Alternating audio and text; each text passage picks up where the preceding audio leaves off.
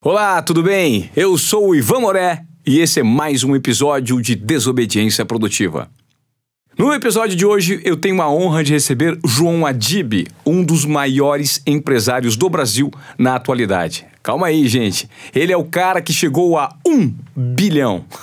Você está tentando chegar no seu primeiro milhão, nos 10 milhões, nos 100 milhões? João Adib já chegou a um bilhão à frente da CIMED, que é uma das maiores farmacêuticas do país. E hoje nós vamos falar sobre empreendedorismo, gestão de negócios, números e como hoje ser um empresário contemporâneo, moderno, que leva o seu negócio à frente. João, prazer te receber. Tudo bem, Ivan? Prazer imenso estar aqui hoje. Vamos lá, vamos contar essa minha história, que é uma história de 30 anos aí, muita estrada e muita experiência para poder dividir com vocês.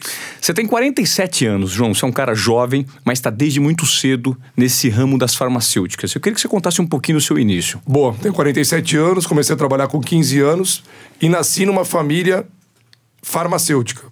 Então, quer dizer, tio, tia, pai, irmã, passarinho, periquito, primo, prima, todo mundo concorrente. Imagine que delícia que era o nosso almoço de família. Não era união, essa, na verdade, assim, todo mundo unido, mas concorrente, não era o mesmo grupo. Sempre existiu isso, sempre existiu o, o respeito entre nós, mas a gente disputava o mesmo mercado, concorrentes. Tá certo. E como você conseguiu fazer com que a CIMED hoje se transformasse numa companhia farmacêutica que cresce a números exponenciais muito acima da média do mercado. Qual que é o segredo hoje da CIMED?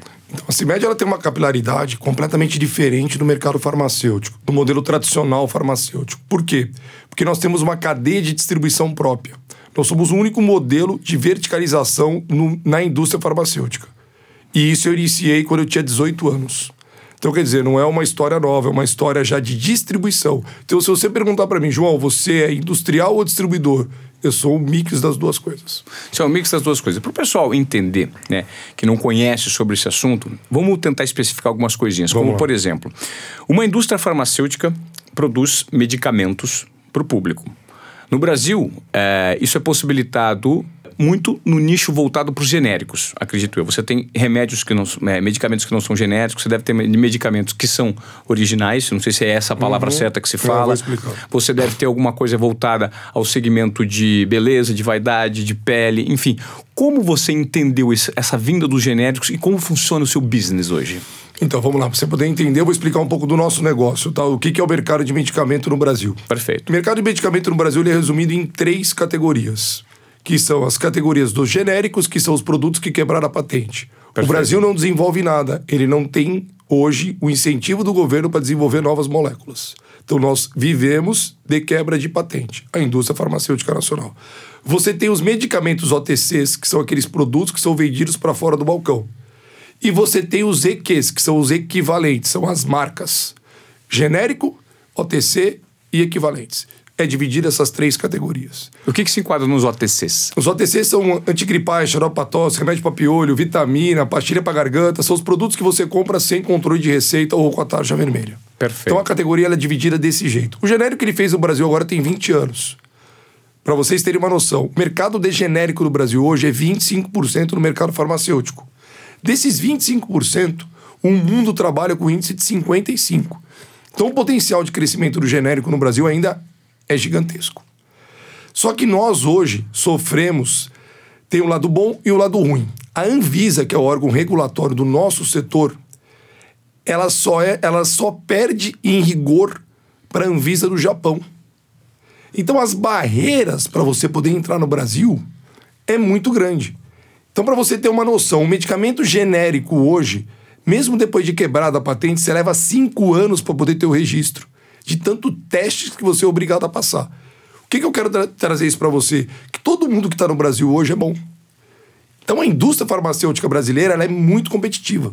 Porque os critérios são muito rigorosos, né? Muitos, muito rigorosa. E existe hoje, a, a população ainda ela tem desconhecimento do que é o genérico.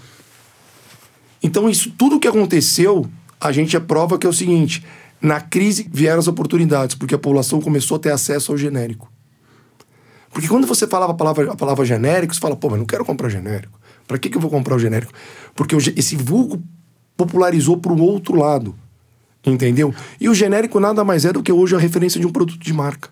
Com os mesmos testes de bioequivalência e biodisponibilidade, Entendi. que é onde você precisa para poder ter o registro do produto. Você não tem a grife do produto que vem com a marca, porque a patente foi quebrada, mas você Exatamente. tem um similar, né? Alguma coisa. O próprio genérico explica isso, né? A Porque ele- qualificação ele, genérica. perdeu, ele, perdeu, ele perdeu a patente, com isso todo mundo pode fabricar. Ganho de escala, acessibilidade. Então esse é o grande negócio do genérico hoje. Isso você acaba democratizando, de certa forma, o medicamento para a população. Quem Boa. ganha com isso é o público. Então você falou um negócio, um tema super legal que a gente usa hoje, né? Remédio, na nossa opinião, não tem classe social.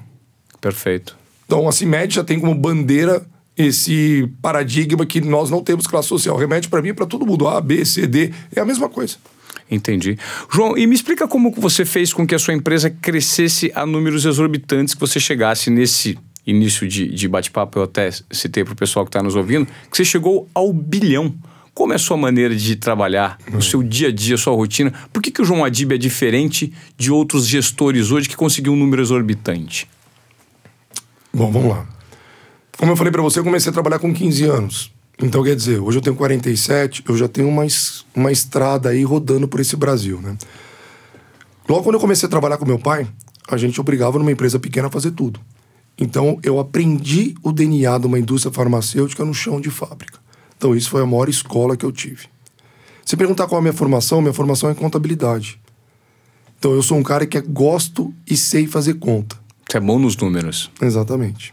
E um bom vendedor, que é o meu DNA, tem que ser bom de número. Entendeu a conotação do negócio? Perfeito. Então ali eu comecei a ascender. Com 18 anos, eu montei a minha primeira equipe de venda. Porque o meu DNA era de venda. Daí eu construí o primeiro produto. Por quê? Eu mudei o eixo do meu negócio com 18 anos. Como a gente existia dentro do no- da nossa família já outros concorrentes, eu comecei a ver como cada um trabalhava. E optei para ir para o medicamento popular. O que, que é medicamento popular? É o vulgo OTC hoje em dia. São os produtos que você vai no balcão e pega o produto. Você não Pastilha. precisa, você não precisa do receituário do médico, ok? Perfeito. Fomos embora e começamos a tocar o negócio. Então tem uma história super engraçada para contar para vocês que vale a pena. Então, o primeiro grande produto que eu tive foi o Frenotosse. Frenotosse. Você fala, João, o que, que é isso? Isso era um xarope para tosse. Que naquela época eu fabricava 30 mil vidros de remédio por mês. Presinha pequena. E eu botei na minha cabeça que eu queria vender 100 mil vidros de xarope De frenotosse. de frenotosse. Como é que eu fiz isso? Um dia eu fui alugar uma fita de vídeo cassete na Blockbuster que tinha acabado de entrar no Brasil.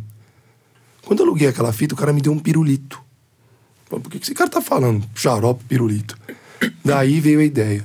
Cheguei em casa, peguei aquele pirulito, aquele pirulito psicodélico bonitão, redondinho, docinho, e o meu xarope era muito ruim. O gosto dele é muito ruim. Porque medicamento é difícil ter gosto bom, né? Claro. Entendeu? Sim. Não tem, não tem. Então eu liguei aquilo, olhei meu xarope falei, puta, tive minha primeira ideia. Falei, cara, pra cada vidro de xarope eu vou dar um pirulito. Foi a primeira sacada. Resumindo a conversa, era pra vender 100 mil vidros de xarope numa empresa que fazia 30 mil, eu vendi um milhão de vidros de xarope. Você tá brincando. Então minha vida ela foi feita em números. Então essa foi a primeira experiência de atitude de vendedor e marqueteiro. Ou seja, você se enquadra no formato desobediente produtivo. Exatamente que é o que a gente está tratando esse, esse assunto aqui. Você é um desobediente, Exato, totalmente. só que voltado para produção. É, o sobrinho que deu certo.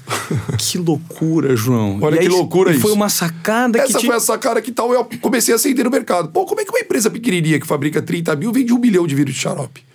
E até essa história é engraçada, né? O nome do pirulito eu lembro até hoje, chamava Miguelito. E quando eu liguei pra comprar os primeiros 100 mil pirulitos, o cara falou, mas você é de indústria farmacêutica, o que você vai fazer, fazer querer comprar pirulito? Aí eu contei pra ele a minha ideia, ele falou, legal. Enfim, o cara acabou fazendo produto só pra mim, era a época de Cosme, Cosme e Damião, né? Então você imagina a briga que era naquilo. Nossa. Mas então, eu uso isso aí como história pra mim. Aí, aproveitando esse ensejo, no segundo ano que o produto ficou famoso, eu conheci o Ratinho. O ratinho comunicador? Ratinho Comunicador, que ele trabalhava na GNT Urgente. Praça da Sé era o antro da indústria da- do setor farmacêutico do Brasil. Sei. E existia um cara, um amigo meu, que tinha uma rede que chamava Rede ZB, que era do Zebétio. Que hoje ele é dono da Ultrafarma, que é o Sidney Oliveira. Esse Sidney me levou para eu conhecer o Ratinho, que ele tinha acabado de começar o programa dele na televisão, um programa policial. Que ele dava o cacetete na mesa. Aquele que ele substituiu o Alborguete, não foi? É. Que era o Alborguete, que era cadeia! É, isso aí. Olha que história doida desse troço, que história legal. Ah, Poxa, eu preciso te conhecer o ratinho pra você fazer mídia, esse produto vai bombar. Eu falei, tá louco? Fazer mídia de ratinho? Os caras vão achar que é xarope de rato. Não, mas você tem que ir lá, você tem que ir lá, você tem que ir lá. O cara é isso, o cara é isso. Bom, enfim, peguei o avião, fui pra Curitiba conhecer o ratinho e participei do programa dele. E eu vi, pô, esse cara é um fenômeno. E comecei a fazer merchandising com ele do produto, que foi onde eu comecei a entrar na mídia. Na mídia de produtos populares com embaixadores. Entendi. Entendeu? Então, daí o Frenotosse acabou sendo um produto de mídia. O vulgo xaropinho nasceu do Frenotosse. Que é o braço direito dele, xaropinho. Exatamente. Entendeu? Que loucura, cara. Mas que, quem bate o olho em você hoje não imagina que você tem esse, essa história É, é maluca até, é lá até atrás. engraçado isso. É uma história maluca, porque você tá vendo o negócio agora, mas, meu, é coisa de louco. Então, essa história, pô, eu tenho várias histórias, eu não vou. No, hoje, eu- dá, dá pra você fazer vários capítulos depois, se quiser, até de. De desobediência produtiva. De- meu Deus do céu, porque nego não vai pegar a conta. Eu- Tinha a época que eu trocava cheque sem fundo por mercadoria. Pra você ver como o negócio era agressivo. Era tudo conta. Eu não sou bom em conta. Sim, Você me provoca, eu te provoco, a gente vai sair daqui. entendi. Rapidinho, o que que era? Todo mundo guardava o chequinho na- nas gavetas, não guardava? Sim. Então, quando o cara se chegava pra vender pro cara, é, tô cheio de cheque sem fundo, inadimplência e tal, o cara botava aquele cheque na mesa. Eu comecei a fazer conta. Falei, faz o seguinte, quanto você tem de cheque, cheque sem fundo? Eu dava desconto, eu não dava desconto e resolvi o problema e ele me dava outro pedido. E eu trocava o cheque sem fundo e não dava desconto. Entendeu? De vez de dar 50%, eu vendia mercadoria com preço fábrica e pegava o cheque sem fundo no cara e ele me dava o pedido com 50%. Aí você ganhava nessa troca. Exatamente. Tá aí o DNA de vendedor. Caramba, cara. E de onde você absorveu esse DNA? Foi do pai? O meu, meu pai e os meus tios, essa segunda, na verdade, o negócio começou com meu avô, que depois foi pro meu pai e depois veio comigo. A- meus pais e meus tios sempre foram industriais. O meu avô que era vendedor. Então eu peguei do meu avô. Você tem cinco filhos, João. Tenho cinco filhos. Os seus cinco filhos, que idade tem, trabalham com você? Como tá... Eu sei Eu que o tenho mais a velho tá eu sempre tenho com a Dib você. que tem 21, a Esther que tem 18, a Bruna 16, o João Pedro que tem quatro e a Charlotte que tá nascendo agora mês que vem, que, já é meu legal, quinto fi- minha quinta cara. filha. Então Charlotte. desempatou o jogo lá. 3 a 2 agora pra mulherada. e como é que é essa relação? O seu filho você traz desde cedo com você? Essa, essa relação é muito próxima, pai e filho, que você também está compartilhando o mesmo DNA com ele em relação a isso? Boa também pra todo mundo aí. Eu fui criado no meu negócio e os meus filhos foram criados dentro do meu negócio. Desde pequeno, eu levo os meus filhos comigo dentro do meu negócio. Eu sou aquele cara que chega em casa, eu posso ter me ferrado durante o dia, só que eu vou chegar feliz. Entendeu? Porque você levar a felicidade do teu negócio pra tua casa, você traz a paixão no teu filho. Porque eu já era um cara bem sucedido. Se eu chego lá falando que eu tô brigando com isso, brigando com aquilo, que eu tô com raiva disso, você começa a trazer o cara pra uma outra noia. Então, o que, que eu eu sempre trouxe o meu amor do meu negócio para meus filhos. E com isso eu consegui reter eles no meu negócio. Então, os meus filhos trabalham no meu negócio. O seu filho mais velho, eu noto pelas suas mídias sociais, que ele está sempre próximo a você. Sim. Você acredita que hoje, você com 47 anos, e levando em conta esse nível rápido de evolução dessas novas gerações, conectividade, visão de negócio, expertise, eles sugam tudo com uma rapidez muito grande. Você chega a aprender algumas coisas com o seu filho? Vocês compartilham ideias? Engraçado, né? O Adib tem 21, tem 47, fui pai com 26. Então é o seguinte, a geração dele ainda foi a geração da televisão. Sim. Ele ainda pegou um pouquinho de televisão. Ele pegou um pouquinho de televisão. Entendeu? E ele, quando ele já tava com a mentalidade dele formada, que realmente veio a internet, que nós estamos falando aí de 10 anos atrás. É, de 10, 15 anos. É, 10, Já o 15, meu 10 filho- anos. Forte filho- 10 anos. Já meu filho João Pedro nasceu nisso. Então eu vejo uma diferença dentro de casa muito grande. O Adib é aquele cara que já tem a visão e o João Pedro já é safo nisso. Não existe televisão, não existe rádio. É o iPad, é as mídias dele e acabou. Então, é, dos filhos eu vejo a experiência do menor e não do, do, do que tá maior ali. E eles estão sempre presentes no negócio, eles ocupam funções dentro da empresa. Exatamente. O Adib hoje ele, ele toca a parte mais de liderança, de RH, que eu acho que o papel de um líder é, ser, ser é entender de pessoas. Então eu estou formando ele a se tornar um, um conhecedor de pessoas. Muitos empresários perdem muito tempo e não gostam de falar sobre RH. RH é um papel fundamental dentro de uma empresa. Se você não cuidar do teu time, você Não está rola. enrolado. Não é só salário. Não rola, né? Você falou é, da sua construção, a gente falou da grana que você conseguiu elevar a um bilhão de faturamento da sua empresa. E daqui pra frente, João? Então vamos lá. Um milhão foi em 2017, tá? Ah, um bi foi de 2017. Um bi 18 já foi um bi 300, um bi e 619 e em 2020 bater meu segundo bi. Isso faturamento. Faturamento. Então você tem que contar o seguinte: eu levei 30 anos para conquistar meu primeiro bi em 2017, que era o sonho do tão sonhado um bi. Quando eu cheguei no meu sonho, eu virei e falei o seguinte: e agora? Qual que é a minha próxima? A minha próxima é o meu segundo. Nada melhor do que em 2020, 2 bi, 2 bi e 20. Simbólico, né? Entendeu? Então, quer dizer, esse mantra, ele é enraizado dentro da minha empresa. Então, todos os meus funcionários hoje, eles têm como objetivo escrever a história do 2bi, que está enraizada nos meus números. Para que você consiga fazer isso, você deve vender, na verdade, compartilhar com seus colaboradores, que a gente fala funcionário hoje é colaborador, com seus colaboradores, um conceito de vida. Exatamente. E eu vejo que você usa muito esse negócio de fly now, fly now. Você, para ser um grande líder, imagino eu que hoje em dia você tem que mobilizar, captar os colaboradores pelo coração. Como que você faz isso? Então, a história do Fly Now é uma história legal também, que é para fugir um pouco desse, desse modelo tradicional do empresário, né? Como eu trabalhei em área de vendas, a vida inteira eu viajei muito. Então, com 20 anos, eu acabei saindo de casa. Para onde você foi, João? Fui para o interior de Goiás. Por quê? Porque existia uma pessoa que representava 40% do meu negócio. Esse cara foi minha história. Então, ali que eu comecei a viajar, no centro-oeste brasileiro, onde eu saía de Anápolis até Belém e fazia de carro.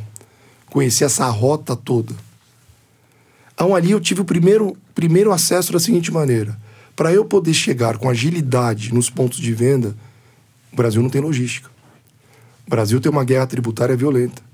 O Brasil, eu falo para todo mundo, que é um Brasil de 10 Brasis. A regionalidade nossa é muito grande. É absurda. A gente mora em São Paulo hoje, São Paulo é. É a vanguarda da.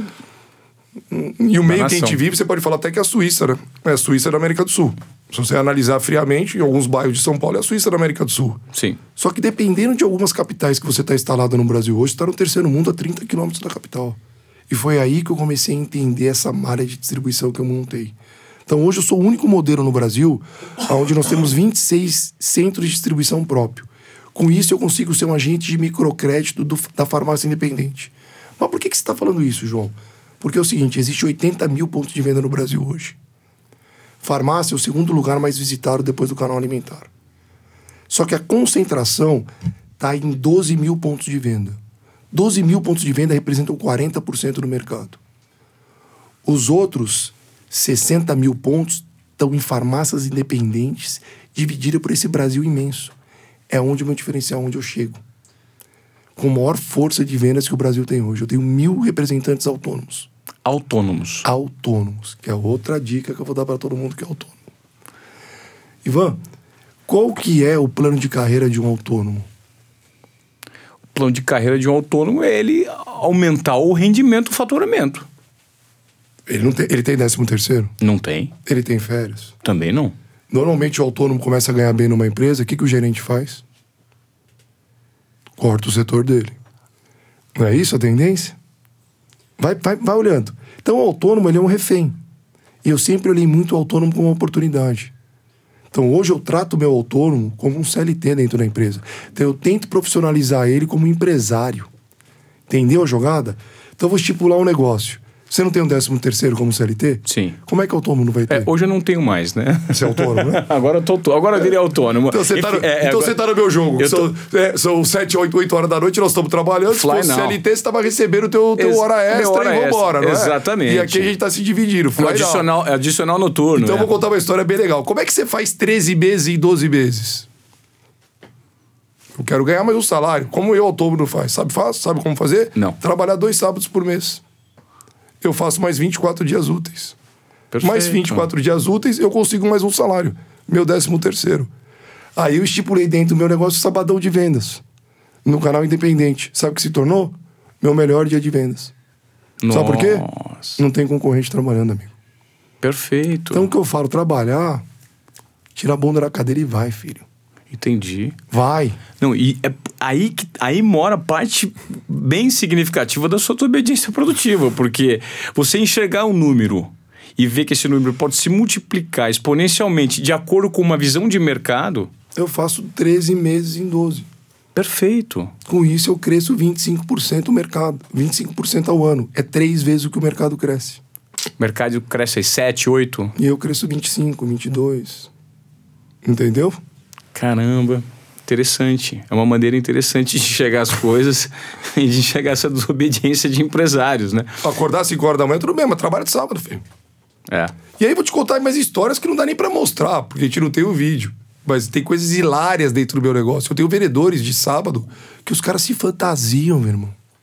Os caras vão trabalhar de Silvio Santos, de máscara, de Chapolin, sabe pra quê? Os autônomos. Os autônomos, sabe pra quê? Pra ajudar o cara a vender no sábado No também. Brasilzão afora. No Brasilzão afora. E aí, quando você fala, eles vão vender, eles vendem o quê? Que- Qual que é o produto que mais vende num sábado, por exemplo, como isso? O cara que tá de Chapolin. Ah, eu, eu- eu tenho 650 produtos. É muita então, coisa. hoje, meu portfólio, eu até brinco que só falta vender churrasqueira, topuer, vassoura. Porque o meu objetivo, o que, que é? É vender e distribuir tudo que uma farmácia compra. Então, tem o repelente de inseto, remédio para cardíaco, vitamina, relaxante muscular, o que você quiser, suplemento, tem tudo lá. Então, não tem como um cara hoje, que é vendedor, não sair tirando pedido de Cibete. Entendi. Entendeu? Porque você oferece uma gama de produtos enorme Exatamente. e você consegue, por meio dessa E motivação. com isso você vai migrando a crise, né? Desacelera esse canal, acelera outro canal. Você tem um mix de produto e você começa a definir um portfólio para região de Brasil. Porque você, tem, você sofre muito essa sazonalidade. Enquanto aqui tá frio, tá vendendo tigre pau. No Nordeste tá um puta calor. O que, que você vai vender lá? Você não vai vender xarope pra tosse e, e, e a tigre pau no, no inverno, no verão. No verão. Entendeu? Aí o que, que você vende? Vitamina, estimulante de apetite. Você passa para outra categoria. Então, quer dizer, é um portfólio adaptado para cada região do Brasil. Legal. Ô, João, você é um cara que passou a ser muito ativo recentemente nas redes sociais. Você, a gente nota ao acompanhar o seu perfil que você não tem muito mimimi, você não tem muita frescura e também fala o que pensa, pelo que eu noto. E você tem esse slogan que é o Fly Now, tem cinco filhos e curte a vida muito bem. Muito. Curte a vida e curto com a minha família. Curte com a sua, curte com a sua família. Eu sou Como é isso com eu, você? Não, cara, Esse seguinte, eu, sou, eu, sou- eu tenho muitos amigos, tipo, então, mas minha, minha prioridade é minha família e meu trabalho. Então, hoje, como eu tenho, como eu sou jovem, meus filhos são jovens também hoje, então os meus melhores amigos são meus amigos, meus, pri- meus filhos, meus primos, meus sobrinhos, entendeu? Então, família grande, cara, tem coisa melhor que você andar com eles. Sim. Então, eu levo isso e tento trazer esse, esse espírito de família para dentro de casa. Um- você tem um avião que chama a atenção. que Você, você comprou um avião recentemente. De quantos, quantos lugares? Então, é engraçado, né? Todo Essa mundo olha muito, né? Mas eu tenho avião desde os 26 anos, tá? Ah, não é de agora. Então, não, já tem. Esse é o meu décimo segundo. Décimo segundo avião, João. Você que está nos ouvindo, que está pensando em comprar a sua É, calma. moto, o seu Calma carro. que o Flynow já faz tempo, cara. Calma que o Flynow já O faz Flynow tempo. já faz tempo. Já faz tempo. E você usa o seu avião para trabalho e para lazer. Total. E meus executivos usam também. Entendi. Tem disso. Então eu brinco, eu comprei, comprei meu primeiro helicóptero, meu segundo helicóptero, meu primeiro avião, meu segundo, e foi indo. E foi indo. Então hoje, o avião, as ferramentas que eu tenho hoje, hoje eu tenho dois aviões e um helicóptero. Eu tenho um só. Dois aviões. Tenho dois aviões, tenho um helicóptero. Tenho um avião para fazer voos longos, um avião para fazer voo curto e um helicóptero que eu opero muito nas operações da fábrica. Entendi. aonde as, a o- meu- meus executivos usam. Então, isso hoje, essas aeronaves hoje, elas fazem parte, você está entendendo, de um estilo do nosso negócio. É uma Então, ferramenta de trabalho. ferramenta. Imagina você viajar nesse Brasil, que você tem que fazer três capitais ou quatro capitais num dia. Como é que você faz? Entendeu? Então, O seu modelo de negócio propõe isso, né? Você precisa. principalmente disso. por essa cadeia de distribuição própria. Então, você precisa estar perto a perto desse cliente. É um Brasil de 10 Brasis. Quanto mais perto você está do teu povo, mais credibilidade e mais acessibilidade você vai ter. Então, é isso que a gente tenta trazer. E as mídias sociais, elas começaram a me voltar de novo a essa distância que eu tenho do cara. Porque eu sempre fui um papel de vendedor e hoje eu sou um CEO já... Tem 10 anos que eu sou um CEO. Quer dizer, eu tô preso dentro do escritório. E essa mídia social hoje fez com que você voltasse a ter essa Porque, Por aproximação. incrível que pareça, você está perto daquela pessoa. Hoje, quando você começa a seguir uma pessoa, você começa a viver o lado da pessoa. Eu acho que isso é muito legal. Só que eu tento dosar. Você está entendendo? Eu acho que o segredo disso é, é dosar. É não esconder aquilo que você faz, mas também ficar aberto a críticas. Perfeito. Então, eu, eu, eu tento, eu tento ser meio um porta-voz do meu setor, num jeito mais. É, não liberal, mas mostrando o que é ser correto. Os Perfeito. valores de correto. E você não tem pro- é, problema nenhum em revelar parte da sua vida pessoal e de uma maneira bacana, porque aquilo que você tem é aquilo que você conquistou, Ivan, tipo, boa, tá tudo hoje- bem com hoje, isso. Hoje, a, hoje a internet, essas coisas, hoje é tudo tão aberto no mundo, cara. Hoje, hoje acho, que, acho que já passou esse preconceito, é um, um- acabou. Se você quer ficar exposto, você abre. Se você não quer ficar exposto, você não abre. Depende do, do, do momento que você tá. Eu não vivo disso. Não é isso que vai fazer eu vender mais remédio. Mas se eu conseguir me tornar mais simpático numa plataforma dessa e mostrando qual é o meu objetivo, talvez as pessoas vão me ver de uma outra maneira. De repente você acaba é- agre- você agrega até valor à tua Não marca. é, não é o João que tem um avião de 50 milhões. Cara, eu tô cagando pra isso. Eu vendo remédio, cara. Eu tô em outro estilo, você tá entendendo? Eu tenho hoje, se não quiser ter amanhã, eu tô nem aí. Sim. Leve, livre, vambora. Tá de boa, da mesma maneira que eu tenho, posso deixar de ter amanhã e vamos nessa. Nossa, vamos de boa. Se for pra vender pra comprar outro negócio, pau, vamos vender e vamos comprar outro negócio. Entendi. Assim é a vida. Entendi. É legal a maneira como você fala, porque não tá, não tá, não tá presa a É meu, rótulos eu e quero- conceitos. Nossa, tô fora, sou vendedor. Pagou, levou, filho. Entendi. Numa dessa, numa dessa fazendo estilo, a gente até aumenta o valor do negócio, né? Quem não quer ter? Lógico. O João, o que me chama a atenção também no seu perfil, que eu queria trazer para essa discussão, é o fato de você estar vinculado ao esporte, né? A CIMED hoje é patrocinadora de três eh, segmentos de esporte que acho que são a base do Brasil, porque você se lida com futebol, com vôlei e com velocidade. Né? Velocidade é a paixão do brasileiro, o vôlei por muito tempo foi o segundo esporte, o futebol é a paixão do nacional. Vamos lá, vamos contar as três histórias para você poder entender que você vai dar risada também. Automobilismo é uma coisa que sempre gostei, acabei entrando nesse mundo por ser piloto. E por incrível que pareça, a Stock Car virou uma corrida de indústria farmacêutica, né? Você tem 30 equipes, tem 12 indústrias farmacêuticas disputando com ela. Então, por incrível que pareça, foi uma categoria que você disputa contra o teu concorrente. Então você tá lá, você tá dando pau nos meus concorrentes, então vambora. Isso é bom? Ah, legal, concorrência, gostoso. De vez em quando você só não pode perder teu concorrente. Você não chega em primeiro, mas não deixa o cara te passar. então vamos lá. Então isso aí virou uma plataforma e aquele final de semana virou o final de semana de encontro de donos de farmácia naquela região, porque todo mundo começa a fazer o mesmo marketing e aí você consegue atrair todo o público para aquele final de semana. Bom, voleibol, você falou muito bem. Por incrível que pareça, o auge que foi agora chegar à CBV, história interessante também para você. Nos anos 2000 eu fui sequestrado. Fiquei em cativeiro, fiquei em cativeiro 12 dias. Cara, que Era uma indústria de sequestro muito grande do estado de São Paulo e me Sim. pegaram. Como? Entendeu? Me pegaram. Me pegaram dentro da prisa, me levaram, cativeiro, meu pai pagou, me soltaram, fui embora. Exatamente disso. Você os dois dias você ficou. Que forma você ficou guardado? Fiquei em? Heliópolis, guardado num barraco, amarrado, você tá entendendo? Mas zero de trauma. Zero de E trauma. fala com isso, fala sobre isso abertamente. Vida que segue, não conto isso como história, tô dividindo isso pra você só pra você entender a conotação das coisas. Tá. Depois de um ano que eu fui solto, já tava, já tinha dois filhos, resolvi, eu tinha uma distribuidora em São José, que é do lado de Florianópolis. Acabei caindo em São José para visitar esse distribuidor meu e acabei indo almoçar. Essa história é muito legal. Na Praia do Forte, que é em Jurerê Internacional. Isso em 2002. Tá?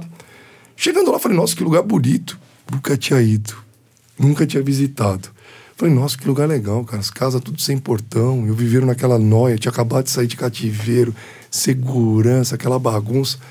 Aí falei, ah, quer saber, meu? Achei legal. Liguei pra minha ex-mulher, falei com ela, falei, ó, tá, vamos mudar pra Florianópolis? Vamos ser louco, vamos mudar, vamos mudar. A gente começa a morar lá, criar os filhos lá. Acabei morando em Florianópolis. Bum, mudei. Família em São Paulo, acabei indo pra Florianópolis. Falar de novo. Saía na segunda-feira, voltava na quinta, certo? E passava um final de semana maravilhoso. Florianópolis é muito perto de São Paulo. É o mini Rio de Janeiro, né? Sem Sim. criminalidade. Bom, acabei ficando vizinho do Renan Dalzotto. Renan, Renan, que é o atual técnico. Sim. Um belo dia o cara me convida, pô, você não quer ver um jogo de vôlei? Um jogo de vôlei? Até então, pra mim, era futebol e. Automobilismo. e automobilismo. Pô, é legal, tá cabendo num jogo de vôlei de uma Superliga onde ele era o gestor do time. Achei aquilo do caralho, aquela emoção, que o, o vôlei é pressão, porradaria, é, a- é toda hora ação, tava cheio do caralho aquilo. Morava lá, comecei a virar habituê do jogo. Final de semana em Florianópolis, não tinha o que fazer. Jogo. praia. Vamos pro jogo. Você tá entendendo? Bom, me contaminaram eu acabei virando patrocinador daquele projeto, que era um projeto pequeno, que era o atual time campeão da Superliga. Comecei a entrosar no negócio, comecei a entender. Enfim, no primeiro ano que eu entrei, aquela porra, aquele time foi desclassificado, velho. o Puta atual campeão saiu nas oitavas. Aquela depressão, já tinha conhecimento dos caras, tal, tal. Olhei pra cara do Renan e falei, Renan, vem cá. Vamos montar um time nosso? Ele, como assim? Cara, vamos montar um time nosso. Quanto é o orçamento disso? Olha que louco essa história, velho. Aí numa mesa de restaurante, a gente batendo papo, a gente montou um time de vôlei sem ter clube, sem ter nada. Montamos uma razão social, Tinha um orçamento. tinha um orçamento que era o patrocínio da empresa, no pr- primeiro clube empresa. Não tinha ginásio, treinava na BB, que era a Associação do Banco do Brasil. O primeiro grande contratação nossa foi o Bruninho, que é o atual levantador da seleção brasileira. Sim, o Bruninho foi pra Floripa na época. Não, ele nasceu em Floripa, ele, nasceu- ele foi formado no nosso time. Sim. Só para resumir, para você entender, a atual base da seleção brasileira é o time de Florianópolis comandado por Heran. Que loucura, cara. Bom, montei o Florianópolis, que era o vulgo Floripa, que a, a Globo não falava Florianópolis, que é uma coisa que, eu- na verdade, ela não falava CIMED, o clube chamava CIMED Sport Clube. Ela não chamava, ela chamava de Florianópolis. Eu não ganhava um puto da prefeitura e fazia propaganda ainda pra, pra Florianópolis. Porque, porque tudo que te transmitiam não, não tava vinculado ao name rights. Só a camisa, só Sim. a porra da camisa lá, como o esporte é desse jeito, perante as mídias. Bom, o que, que aconteceu? Começamos a montar o time. O sonho era disputar a Superliga. Para subir a Superliga, você tem que fazer a Superliga B. Fomos lá no primeiro ano, fomos campeão da Superliga B. Assumimos o acesso à Superliga. Bom, resumindo a conversa. Fomos campeão no primeiro ano, somos cinco vezes campeão consecutivo. O único título que a gente não tem foi o Campeonato Mundial. Então, o Cimet Sport Clube foi o maior case esportivo que o Brasil até hoje teve. Poucas pessoas sabem disso. E surgiu de, Numa- uma, de uma mudança de cidade, do vizinho que te chamou pra ver um jogo. e você investiu naquilo e aquilo. Caramba. Inacreditável. Daí veio o DNA da primeira gestão do esporte, que foi ter um projeto e mostrar para todo mundo que o esporte não é só o dinheiro, é o treinamento, os talentos e pegar as pessoas que são os formadores. cara. Sim, Tanto é que toda essa base, a base é nossa. perfeito. Perfeito. Bruninho, filho do Bernardinho, era o único time ainda que tinha dois técnicos, né? era o Bernardinho e o Renan. E o Não existia isso ainda. Que loucura. É o pai e o treinador dele de fato. E o Renan, pra você ver, ele era aquela mega estrela, é, era, na verdade era a medalha de prata, só que ele teve um sucesso muito maior na Europa. E aqui no Brasil, as últimas experiências que ele teve, ele sempre foi vice. E nós quebramos esse paradigma dele ainda. Que legal. Então a história do vôlei é muito legal para quem é apaixonado do esporte, aí vai lembrar. Bom, Futebol agora, né? futebol aí é história nervosa. Né? Futebol. Cara, você levou pra Copa do Mundo ano passado. É, história- quantos, quantos clientes e fornecedores você levou? Levei mais de 200 pessoas. Mais de 200 pra Copa da Rússia? B.O. do cara. Só confusão. Mas vou contar a história pra você entender. Tá. Copa do Mundo 2014. 2014 no Brasil. Aquele puta pau, crise, tomamos no cu. 7 a 1 Aí, de repente, a CBF, nego indo em cana, zona, BO, debandada geral, Brasil querendo matar os caras. Me ligam, um amigo meu fala, pô, João, apareceu uma oportunidade lá na CBF. Falei, quê? Cara, apareceu uma oportunidade, eu tô lá com o patrocinador, você não quer ir lá ver? Falei, você é louco, velho. O que, que eu vou cheirar naquele lugar? Cara, João vai, o ativo é fudido, você tem que ver. Um monte de escândalo. É, cara, é o seguinte, a CBF ela só tem por categoria, a, a categoria de higiene e beleza era da Procter, que era a Nivea. Eles agora, por posse de compliance, saíram, abriu essa lacuna, por que, que você não vai lá? Ah, quer saber, eu vou lá. Cheguei no escritório, falei pros meus executivos, é pra minha irmã. Falei, porra, me convidaram lá pra ver o negócio. Você tá louco? Bando de bandido, você é doente. Falei, eu vou lá. Aí peguei o avião, vou. CBF. Final pra CBF lá em Jacarepaguá. Cheguei na CBF. Por favor, então, quero falar com o Gilberto Rato. Quem? O rato, conheço. Sim. Pô, o diretor de marketing da CBF chama É. Rato ainda. Eu falei, É. tamo fudido. falei, tamo fudido. Bom, o que, que aconteceu? Em 15 minutos, eu fechei o patrocínio da seleção brasileira. Rápido assim. Foi o Pumba. maior patrocínio que eu fiz na minha vida em 15 minutos. Na hora que ele me vendeu o ativo, eu falei, é meu. Dali pra frente, nós pegamos na era Dunga. Dunga saiu, Titi entrou, o negócio decolou, velho. Fly now de novo. Que loucura, cara. E aí, por incrível que pareça, você ver como os sonhos eles vão sendo realizados, né? Toda a indústria farmacêutica, ela tem a cor do- da caixinha dela, ela identifica. Você tá entendendo? A caixinha identifica com a cor do laboratório, da indústria. Sim. E ninguém tinha se apropriado do verde e amarelo.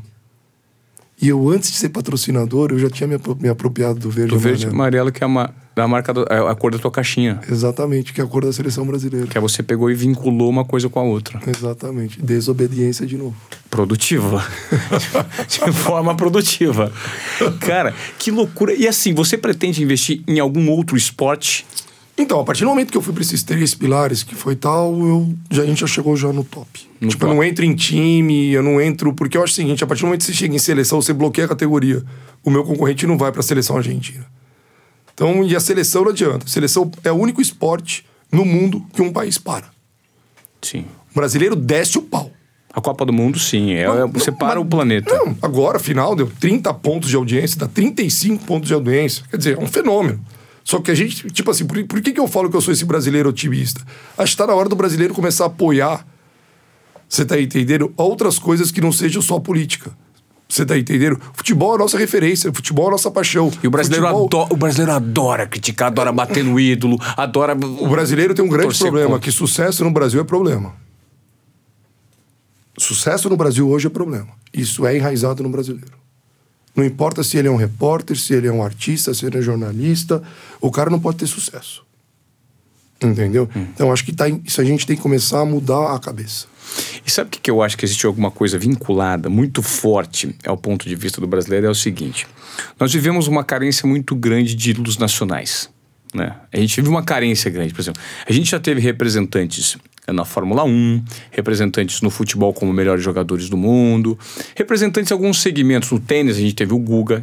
A gente vive um, um momento meio de, de órfão. A gente, a gente é órfão de um grande eh, líder, de um grande nome que represente o orgulho que o brasileiro quer mostrar para o mundo. Nós somos tidos fora do Brasil como um dos povos mais felizes do planeta. Somos receptivos, somos conhecidos pelo futebol, pela Amazônia, pelo carnaval, né? Só que nós somos muito críticos em relação àquele cara que de repente nós precisaríamos dar apoio para ele representar tudo que o brasileiro tem de dificuldade no dia a dia. Ele projeta naquele cara. Mas você acredita que o brasileiro condena muito rapidamente aquele cara que sobe rápido? Eu sou um cara que acredito muito em energia. Eu acho que quando o ambiente é igual aqui, a gente está hoje, num, na hora que eu cheguei aqui, você vê que a energia é uma energia que ela flui, né? As pessoas do bem, apresentando, inovando. Então eu sou um cara que eu vejo por isso. E quando você tem um conjunto, se essa energia ela começa a puxar para um lado que vai dar errado, vai dar errado, vai dar errado, parece que depois conspira para dar errado. Por que que eu tô falando isso? Eu vivi a Copa do Mundo com eles. A estigma de dar errado no brasileiro é muito grande. Parece que torce para se ferrar, velho não comemora, sabe? Não... Tá na hora da gente começar a apoiar, a gente trazer esse orgulho de novo. Então eu acho que isso é um pouco que tá enraizado, a gente tem que começar a criar esse ídolo que você falou. Mas em cima do que você falou, um dia me- já me falaram isso. Quem é o ídolo dos Estados Unidos? Tem tanto, né, cara? Tanto ídolo, né? Americano. Quem, ó, você pode contar aí. Quem que é o ídolo da Inglaterra? Tem um monte. Quem que é o ídolo? Tá, tudo bem. Quem que é o ídolo brasileiro? Hoje. É o Pelé, o Ayrton Senna? É, Cara, quanto tempo já tem isso? não, em atividade, todo mundo. Tudo É foi Neymar? formatado pro Neymar. É o Neymar. O que, que ele tá errado? No bom sentido. Ele, por ser o ídolo e ele ser o primeiro jogador digital, ele tá errado porque ele se expõe. Sabe, é, é- é difícil essa, essa. Hoje, quando você coloca o nome Neymar em qualquer roda de discussão de futebol, de pessoas que entendem de bola, eu garanto pra você que a cada 10, pelo menos 9 vão descer o pau. Vão. Se você tiver um, Uhum. um que defenda, é muito. De repente, esse um pode ser neutro. Então, mas, mas vamos falar não pelo craque que ele é, e talvez pela falta de profissionalismo que ele deve ter no ambiente dele externo ao campo. Então, acho que você julga muito mais ele pelo, pelo ambiente fora campo. Fatores ambiente- extracampo. é. Exatamente. Acho que como profissional, acho que ele faz o papel dele muito bem. Tanto é, Sim. olha o valor que ele tem. Sim. Por que, que pagam ele, então? Eu vivi na Rússia. Agora, esses 30 dias, fiquei com eles. Você viu o estádio todo amarelo, não via? Você não via? Aquela movimentação, as mídias Sim. sociais, todo mundo bombando, papapá. Sabe que 50% daquele povo não era brasileiro? Sabe quem era aquele público? Hum. Os apaixonados pela sele- seleção brasileira do outro mundo. Indiano, árabe, japonês, coreano. E cadê os brasileiros com orgulho? Isso é uma reflexão, cara. O brasileiro tá na hora de começar a ter orgulho do país que ele vive. Tem que levantar essa bola pra frente, cara. E essa geração, que é a geração que talvez eu tô encabeçando com os outros empresários, essa geração de levar esse otimismo brasileiro hoje, cara. Sabe, a gente é diferente, a gente tem energia. Cara, a gente é uma potência dentro da América do Sul. Sim. Só querer fazer. É um, é um país autossuficiente em tudo. E fora isso, cara, tem 220 milhões de habitantes. Como é que não dá certo aqui? Desculpa, velho. Só trabalhar, velho. Trabalhar, vamos criar. É tirar a bunda da cadeira e ir pro pau. É o tradicional TBC, velho. Sabe o que é o TBC, né? Tira a bunda da cadeira. Tirar a bunda da cadeira. E tem o, Q, o QSP também, você conhece ou não? Não. Quantidade suficiente para. Ganhei 10 pau, chega, não quero mais nada. E aí, qual que é a tua ambição? Entendi. É o Silvio. Santos, vereador meu, que sai de sábado. Ele se fantasia de Silvio Santos vai pra porta de farmácia. Sabe quanto ganha esse cara? 30 pau. Mas ele se sujeita a fazer isso. Ele 30 ganha pau, quando você fala 30 pau, 30, 30 mil reais. mil reais como autônomo. Eu tenho um autônomo meu, ganha 55 mil reais. Mas onde ele mora? Interior do Maranhão, interior do Sergipe, interior do Piauí. Quero que ele ganhe 100, cara. Se ele tá ganhando 100, eu também tô ganhando. Essa é a diferença. É, é ver esse, a espiral positiva, o copo sempre meio cheio. Essa é a grande diferença hoje. Como você faz o cara acender? Esse é o papel do empresário hoje. Então, quando eles me chamam, ah, João fora da curva. Realmente, eu sou fora da curva, cara. Eu acredito no que eu faço. E na verdade eu acho que você é muito destemido também, né, João? Tudo que você aposta, você aposta muito com o coração, né? Você não, você não vê o, o risco negativo. Eu você, me não- entrego. Você não tem medo de risco, né? Não, eu não me entrego. Você tem medo de risco? Não, muito pelo contrário. Eu brinco e falo pra todo mundo o seguinte: que eu, co- eu comemoro a derrota. Olha que merda, velho. Porque a derrota gera aprendizado. Exatamente. A derrota foi alguma coisa que eu fiz errado. A vitória foi aquilo que eu planejei e que deu certo. É, porque você fechou a venda hoje, bateu o recorde de amanhã já tá enchendo o saco. Lógico que eu tô enchendo o saco. Se eu não encher o saco, quem vai encher? Sempre subir no sarrafo. Tem que subir, mano. Não tem jeito. Você está entrando numa nova fase que eu tenho notado, a gente começou a conversar aqui, é, antes do, do início da nossa gravação, que você percebeu, depois de 32 anos nessa, nessa, nesse segmento, que você passou a ter valor, ou as pessoas já estão descobrindo um valor no tipo de liderança e no compartilhamento de informações que você pode dar para quem quer empreender também. Ou seja, você está se transformando em uma das referências de mercado em relação a empreendedorismo por todas essas sacadas e histórias curiosas que muita gente não, imaginaria que você tem. Como você encara esse novo momento? Boa pergunta também. Eu não ganho dinheiro fazendo isso. Eu ganho dinheiro vendendo remédio. E isso é apaixonante. Então se prepara, eu tenho que me preparar para isso, porque isso leva tempo. Perfeito. O cara que tá na internet, que tá te olhando, ele não gosta de ficar no vácuo. Ele gosta da resposta. Só que se for responder todo mundo que te procura, você não trabalha mais. Então isso é um. Eu vendo remédio. Eu não sou influenciador. Eu não sou palestrante. Então é para poucos dentro do meu negócio. Entendeu? Porque o meu negócio é vender remédio. Mas você já parou para pensar que você, enquanto vendedor de remédios, tudo que você faz, as sacadas que você tem, por analogia, você, conhe- você consegue impactar outros segmentos também, usando justamente o que você tem, essa motivação, essa força. Você já parou para pensar que existe um, Quando o cara um vai- nicho de crescimento? Quando a pessoa vai atrás profundamente ver quem realmente é, aí ele começa a se espelhar e começa a perguntar. Aí eu acendi o modelo do negócio. Entendeu? Porque muitos me perguntam, como empresários, como é que eu consigo fazer isso dentro do negócio dele. Então as pessoas começaram a me ver de referência Sim. em cima disso tudo que eu falo, meritocracia, o autônomo. Então ele, pô, tô tentando fazer isso, tô tentando fazer aquilo. Pô, agora desde quando eu comecei a te seguir, eu só compro remédio da CIMED. Isso é legal, isso pra mim é um orgulho. Isso capitaliza seu negócio. Pra caramba, você tá entendendo? Mas isso eu ainda tô aprendendo a viver esse mundo. Tanto é que é a primeira vez que eu tô participando de uma entrevista dessa, nunca participei da minha vida. Sim, sim. Uma, uma entrevista de segurando quem o- o- a pessoa por trás do empresário. Ah, É isso. Eu tô contando a minha história de vida, aberto pra você. Claro. Você tá entendendo? Trocando uma ideia de uma pessoa que a gente acabou de se conhecer e a gente conhecia por virtuais. Sim, a gente, um se conhecia, a gente se conhecia por internet, por mensagem, por. É. Mas estamos aqui, pessoal legal, cara boa, troca uma ideia, começa a conversar. Se fosse o cara chato, meu, já corta na hora, vambora. Sim, Você tá entendendo? É afinidade, é assim que eu acho que a gente tem que transformar isso. Não, e eu acho que a gente está entrando, João, num outro modelo de conexão, porque as pessoas vão pegar como referências no mercado aqueles que se destacam numa escala lá em cima. Então, você foi motivado recentemente por um cara, que é o Thiago Nigro, que falou assim: Cara, eu quero contar a sua história. Meteu uma live você 5 horas Que da eu manhã. nunca tinha feito na minha vida. Nunca tinha feito. Você nunca gravou, por exemplo, podcast. Foi a primeira vez. Tá fazendo um podcast. Tá quebrando minha virgindade, velho. Não, tô quebrando, eu tô quebrando não só a sua virgindade, tô, eu tô quebrando também um certo é, é, é, padrão aí. De repente que você não sabe de um Não, nicho que você pode inovando, falar. né? É, porque o que, o que, que acontece? Quando você vira referência num segmento, o grande segredo hoje para você se conectar, não só com os seus consumidores, mas com as pessoas que também têm alguma coisa a aprender, que estão sedentas de informação, é você compartilhar o seu lifestyle. São essas pessoas que hoje em dia, o seu lifestyle, no seu modus operandi, no seu É. business. E de repente, não só no seu business, na tua vida. Porque você acaba, por analogia, ensinando lições importantes para o microempreendedor, que de repente pode fazer o, o faturamento dele. Sabe por quê? Porque você pensa assim: ah, não. Esse cara aí, você começou a contar a história para mim. Você tem 17 empresas, você é filho de rico, meu filho. Por isso Exatamente. deu certo. Sabe por que que você, você tem um avião? Sabe por que você trocou de avião tantas vezes? Sabe por que você faturou um bilhão? Porque você é filho de rico, você ganhou tudo de mão beijada do Mas teu ninguém pai. sabe que eu tava lá na Praça da Sé vendendo xarope, você tá entendendo? Aí Exato. que tá o blá blá blá. Aí, que, tá, o- a conversinha. Aí que tá o nó da gravata, meu amigo. É, não é, a história não caiu de berço, não. Muito pelo contrário, eu fui o, o errado que deu certo. Por isso que eu acho interessantíssimo, num formato de podcast, como a gente está fazendo agora, você encontrar valores no mercado e humanizar esses valores. Muitas pessoas conhecem o João Adib e Brasileirar, né? Você falou um negócio agora Ah. que eu vou dar até o toque pra você em cima daquilo que eu acabei de falar. Brasil de 10 Brasis. Sim, Cuidado com a linguagem. é. é. Usa Então, alguns termos que o É. cara lá do Nordeste não vai entender. Sim, então assim, o que, que acontece? Você é humanizar, vou, vou, abrir- vou- vou traduzir você, vou desconstruir você por brasileiro comum. Exatamente. Para mostrar quais são os seus valores. Sabe por quê? Porque, de repente, nada mais é do que você ter uma sacada do cara que não tem nada. Você ganha. Você herdou um negócio bacana, beleza, só que você escalonou.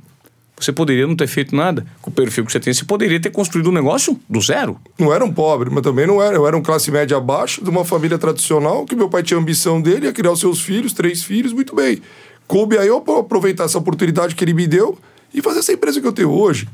Você tá entendendo? Então, quer dizer, eu usufruí e utilizei daquilo que foi aberto. Eu brinco e falo o seguinte: o trem passou, pula pra dentro, velho. Sim. Fica perdendo tempo, não, meu. Fica de mimimi, não. Muita teoria. Vamos pra prática direto. Eu queria que você me contasse alguma outra história curiosa que você tem desse monte de bastidor de 32 anos de indústria farmacêutica que se conecta aí com esse papo que a gente está tendo. Alguma história de repente que chame a atenção e que possa ter um pano de fundo e servir de lição para quem está nos ouvindo.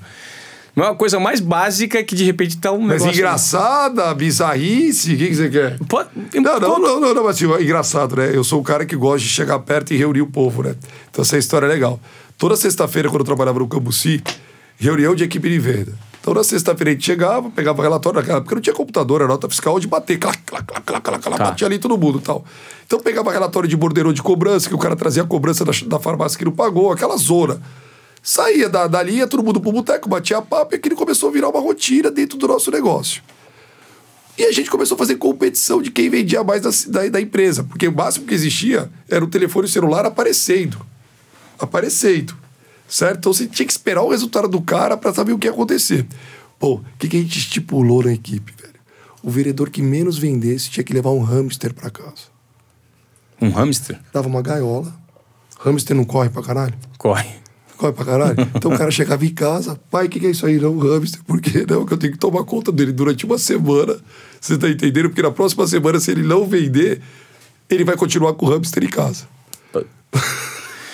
Uma baita no abacaxi. O abacaxi, você- quer dizer, umas brincadeirinhas, você tá entendendo? Que você mexe com a pessoa. Porra, hoje não dá pra fazer uma brincadeira dessa no bom sentido. Sim. Empresa cresceu e tal. São coisas que você vai ligando, que você vai trazendo aquele espírito de equipe. Pô, eu quero ser competitivo, eu não quero levar o hamster embora.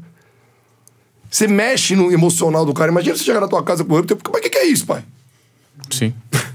Você gera, você gera um- uma, uma situação de desconforto pro cara. Você tira o cara da zona de conforto. É, é. Você tá entendendo? Pô, agora eu, empresário, imagina, depois desse- dessa intimidade que eu tive com o Thiago, o cara me faz pra, pra participar de uma palestra. Quando eu cheguei aqui, a primeira coisa que eu falei, o que, que eu falei pra você? Puta, Ivan, Eu tô participando, eu tô aqui, eu tô montando, eu tô me preparando pra prepa- isso. me tirou da zona do conforto. Que eu Sim. precisaria. Não, mas é- aquilo me provocou, me acendeu, que eu falei, cara, agora eu quero provar que eu vou fazer um negócio legal. Isso é provocar, isso é sair da zona do conforto. E quem de repente não, não- não- garante que você não vai usar isso pro seu business daqui pra frente? É, mas de uma maneira que eu não perca o foco do meu negócio. Não, é Nos só meus compartilhar. horários, é, nos meus horários. Eu, até brinco, quanto custa a minha hora hoje? Ah, custa uma fortuna. Custa uma fortuna. O meu deslocamento custa caro, o meu avião custa caro pra voar. Você Entendi. vai pagar a passagem? Eu não vou de comercial. Entendi. Talvez a palestra que você vai me dar é mais, mais barata do que eu encher o tanque do meu avião. Perfeito. E aí, vou lá fazer o quê? Sim. Então, a hora que eu tiver tempo para poder me mostrar como uma pessoa dessa, Você vai encaixar na tua rotina. aí é o meu elo. Você tá indo, mas o meu elo agora é enganjar meu exército, que são 5 mil colaboradores que eu tenho hoje. Eu quero formar vários ADIPs. Entendi. A hora que eu tiver minha formação de vários ADIPs, aí eu vou pra frente. Mas por enquanto não. Você estava falando que você. A gente, quando nota você falando, percebe que você tem muita energia, tem um- uma motivação absurda interna e é um cara inspirador.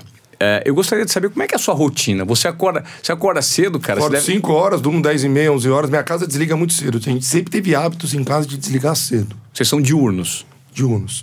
Nunca gostei de noite, por incrível que pareça. Sempre fui um cara do dia. Até em ambiente social. Parece que cai meu disjuntor, né? Você não- Não. Aí caiu a fase, caiu a segunda fase, vamos dormir. Então não sou um cara boêmio. Então gosto de acordar cedo, então tenho.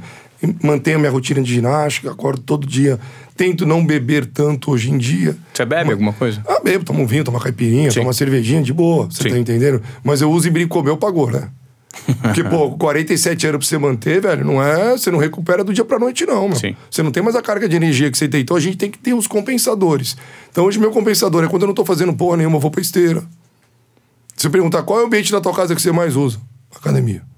Sério? É. Normalmente eu tô sozinho, é hora de você pensar. Filho pra caramba, meu, tem filho de todos os modelos, todos os tamanhos, você tá entendendo? Então você imagina, a mulherada saindo de casa, chapinha rolando solta, a luz vai. bzz, Aí não dá. O que, que te aborrece? Ah, não ter vitórias. Eu sou um cara que eu detesto perder, velho. Meu Deus do céu. E não importa se é uma corrida, não gosto de perder. velho. Na Stock Car, quando você toma uma pau, você fica possuído. E não é fácil Mas a ganhar, porque mas só um gente- ganha, né? Aí, é, aí, é aquilo que, aí você vê o profissionalismo, né? O esporte ele vive de derrotas, ele não vive só de vitórias. Então a gente tem que saber medir isso daí. Só que você tem que saber por que, que você teve a derrota. Uma coisa é você perder cagando sangue. E uma coisa é você perder por falta de competência.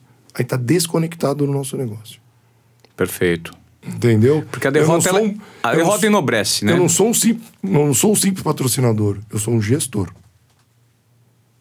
Então tem um time ali que não é só o piloto que ganha, é o projeto que ganha.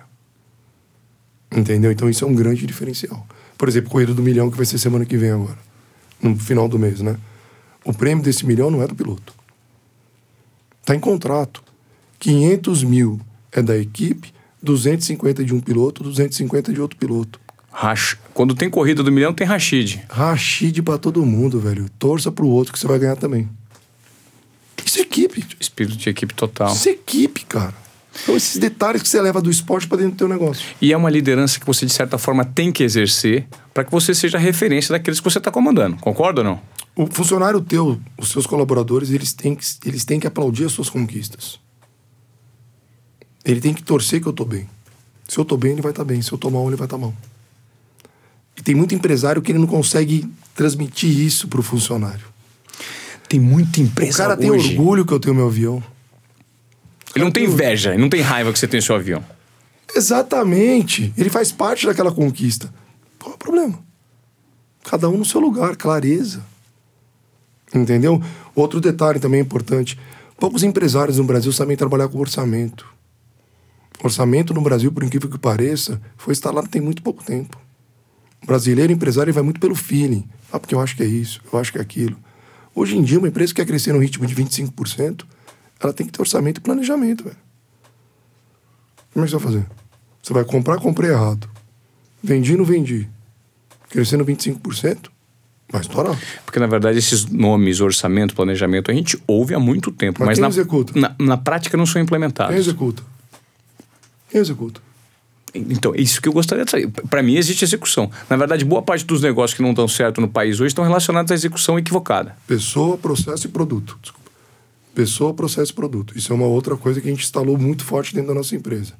Pessoas é conhecer de pessoas. Processo, você tem que ter processo. E o último a escala é o produto. Só que o primeiro é a pessoa. Tem que tem produto, não tem processo, tem as pessoas. Então você vai olhando, você vai fazendo um diagnóstico de tudo que está acontecendo. E aí você começa a trabalhar os indicadores. Aí você vai chegar. Porque hoje não é quanto você vende, é quanto te sobra, meu irmão. Eu posso faturar um bi e tá quebrado. Várias empresas bilionárias aí com balanço negativo. Que gestão é essa, Ivan? Que gestão é essa? Perfeito. Aí de vez em quando eu, eu, eu me encaro um pouco o empresário old school. Que eu falo que o resultado é a última linha. Resultado não é bi- bit da margem de contribuição. Quero saber o caixa. Qual foi a geração de caixa que o negócio gerou? Qual foi o lucro na última ponta? Entendeu? Então essa, essa é um, é um, um, um aprendizado que eu tive desde pequeno. É administrar a minha empresa que é grande hoje com pensamento de empresa pequena. Que louco. Quem te inspira? Boa pergunta. No Brasil? Mundo, pode ser. Ah, como esportista, acho que pessoas ícones igual o Senna, que eu acho que ele tinha uma, uma, uma, uma visão. Empresários, eu gosto muito daquele Richard Branson. Você já ouviu falar nesse cara?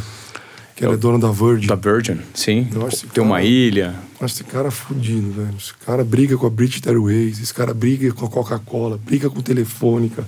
Esse cara é um... Esse cara é animal, velho. É animal. É Como porque empresário, eu acho esse cara animal. É muito legal você ler o livro, viu? Do Richard Branson. Fica uma dica, que legal. Chama Perdendo a Virgindade. Que legal. Muito legal, cara. É muito louco quando ele faz a história que ele monta a companhia aérea. Que ele bota uma banda de rock pra ser piloto no avião. É muito louco, você vai ver. Você tá perdendo a virgindade hoje aqui no Pô, podcast. achei muito escabaçaram aqui hoje. Ainda bem que tá cheio de mulher gostosa aqui. velho. Ô, tô vendo aqui. Só barbudo, cabeludo, Só velho. barbudo, Pelo amor de Deus, meu E dando irmão. risada baixinho pra Pelo não fazer barulho com a Deus, gente aqui. Pelo amor de Deus. É impressionante. É. Ô, ô, ô, Adib. Fala, irmão. É, e aí, tem alguma coisa que eu, que eu não te perguntei que você Não. gostaria que eu tivesse Pô, Por perguntado? incrível que pareça, foi uma, uma energia, uma sintonia tão boa que eu nem É. me preparei pra vir. Na hora que você mandou a mensagem, eu tava na correria. Eu falei, cara, tô chegando, me desculpa. Não sabia nem que era isso. Aí, de repente, você começou a conversar, tô me preparando pra uma palestra, já ainda bem que eu vi afiado. Não, o bom é que o nível de, de preparar, agora que você está entrando nesse novo momento de o cara da comunicação, que você vai ter que. Você tem, essa, você tem o dom da comunicação porque você é vendedor. É, mas eu nunca fiz uma palestra pra 12 mil pessoas, velho. Aqui uma coisa é de você tá me entrevistando. Agora eu quero ver o lado do Migão, ó. Não. Ó, não vai passar nada. Não, fica tranquilo, o corpo. O importante é, é a história. Sabe o que, que acontece? Quando você tem Gostoso é conteúdo. história. É, quando você tem. É. As pessoas, você pode ter certeza, muita gente. Mas você manda bem na hora que você. Você provoca de uma maneira diferente. Você provoca numa uma maneira que você deixa a pessoa. Você pergunta e deixa a pessoa falar. Tem muito comunicador que ele quer responder aquilo que você fala. Então é difícil, você tá entendendo? Na verdade, o meu objetivo é te provocar. É, mas você, pro- você provoca, você provoca num tom de, de, de, tipo assim, me ensina aí, me mostra aí, qual é a ideia, conta uma história pra mim, você tá entendendo? É, é legal, a pegada é diferente. Legal. Acho que vocês estão indo pra um caminho bem legal. Daqui pra frente, como que você enxerga essa indústria farmacêutica? O que, que vai então, crescer? acho que a gente vive hoje, cara, só pra você ter uma noção. A gente tem hoje dentro do nosso pipeline mais de 150 produtos ainda em desenvolvimento. Mais de 150, que não foram 150 lançados? produtos. Eu tô, iniciei a construção de uma fábrica agora, que vai ser a fábrica mais moderna do Brasil hoje. Vai ser uma fábrica 4.0, que ela, ela vai ser uma fábrica escura. Que é uma- Escura é a fábrica sem vida, tudo robotizada. Pensando no futuro. Ah, vá. É. Depois eu te levo lá pra você ver, pra você Tá conhecer. brincando? Você vai ter uma fábrica só de robôs? Ela não, vai vai- ter- ela não- Ah. ela não vai ter tanta mão de obra no bom sentido de abastecimento de máquinas. Sabe aquele chão de fábrica? É uma fábrica altamente tecnológica para um nível de medicamento que a gente está querendo ir. Então, quer dizer, eu sou um cara que eu vi o meu negócio há 30 anos para trás e tô vendo o meu negócio agora há 30 anos para frente. Como é que eu vou preparar a minha empresa para esse próximo ciclo que ela tá vindo aí? Então é isso que eu tô falando. E hoje, como é que eu tenho que fazer? Eu tenho que investir no meu negócio. E para investir, eu tenho que investir em fábrica agora, em alta tecnologia. Por quê? O Brasil hoje, o medicamento no Brasil hoje é muito barato. O principal produto meu hoje, que chama-se Cimegripe, ele é mais barato que um pão de queijo, velho. Quanto custa? R$ 9,99 20 cápsulas. 20 cápsulas. Para você, consumidor, comprar. 20 cápsulas. É mais barato que um pão de queijo, velho. Qual tem mais complexidade para trabalhar? Cara, 50 centavos um- uma, uma pastilhinha. Eu, eu sou o rei da vitamina, cara. O Rodrigo, que você vai ver mim aí no teu programa. O Rodrigo Faro. Ele é garoto propaganda na minha vitamina. Eu sou, hoje eu tenho 25% do mercado de vitamina no Brasil. Lavitan. Lavitan. E só pra você ter uma noção, só 15% da população sabe o que é vitamina. Ou seja, tem um espaço Todo enorme de mundo acha que crescimento. vitamina ainda. engorda, meu. Vitamina é lifestyle, vitamina é energia. Fazem mais de 5 anos que eu não fico do- gripado, que eu não, tenho doen- eu não sou doente. Que eu tenho complexo vitamínico tomando dia a dia. Então, vitamina pra mim é um estilo de vida. Pra maioria do brasileiro, o cara não sabe. Então eu tenho vários nichos. Hoje eu vendo vitamina. Por... Você compra uma caixa de vitamina hoje por 10 reais por mês. Por mês. Lembra que eu falei no início da entrevista? Acessibilidade ao medicamento? Dentro dessa cadeia que eu tenho. Eu não tenho margem na distribuidora. A distribuidora ela repassa.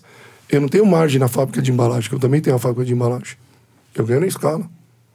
Então, é, esse é o diferencial do meu negócio. Cadeia de verticalização de ponta a ponta. Eu não tenho varejo. E não tenho pretensão de ter varejo. Sou industrial. Entendeu? Perfeito. Perfeito. Que, que loucura, cara. E esse é um mercado de crescimento absurdo, não? Das envelhecimento, vitaminas. envelhecimento da população, cara. Hoje em dia, o grande assunto é prevenção. Há 10 anos atrás, você toma algum remédio de uso contínuo? Eu, É.